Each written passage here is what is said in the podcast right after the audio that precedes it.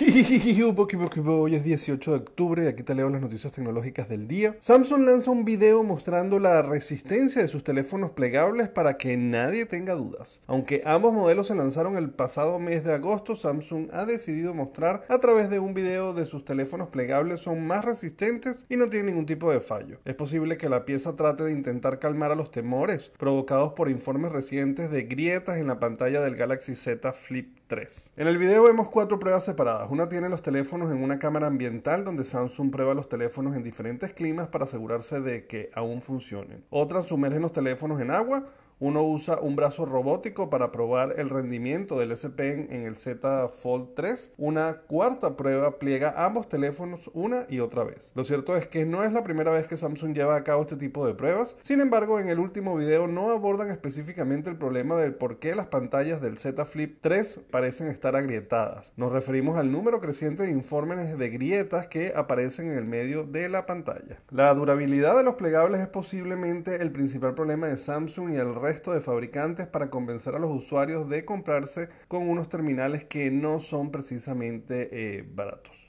Por otro lado, la escasez de chips está afectando al iPhone 13. Después de todo, Apple podría recortar en 10 millones de unidades los objetivos de producción del iPhone 13 para 2021. Los tiempos de entrega del teléfono ya se habían prolongado a más de un mes, pero ahora la empresa ha anunciado a sus proveedores que no se fabricarán tantos iPhone como esperaban. La razón, varios proveedores están teniendo dificultades para entregar a Apple todos los componentes solicitados. Apple es uno de los mayores compradores de chip que existen y se ha valido de su músculo para esquivar la escasez de componentes que está causando verdaderos estragos en la industria. Proveedores están teniendo problemas para suministrar todos los chips inalámbricos que necesita el teléfono y todas las piezas de pantalla. A pesar de esto, un recorte de 10 millones de unidades no es tan grave como suena para una empresa con los números de Apple. La empresa originalmente había pedido 90 millones de iPhone a sus proveedores. Este margen de maniobra significa que a pesar de la escasez de chips, Apple fabricará unos 80 millones de iPhone 13 más que cuando lanzó el iPhone 12. De hecho, han salido varias noticias diciendo que el problema de la escasez de los chips y de procesadores para todas las marcas probablemente se extienda incluso hasta el 2023. Veremos a ver qué es lo que ocurre. Bueno, señores, ya saben que me pueden conseguir en todas las redes sociales como arroba el gordo circuito y que se pueden suscribir al canal de YouTube y de Spotify para que reciban estas notificaciones todos los días. Nos vemos mañana. Bye bye.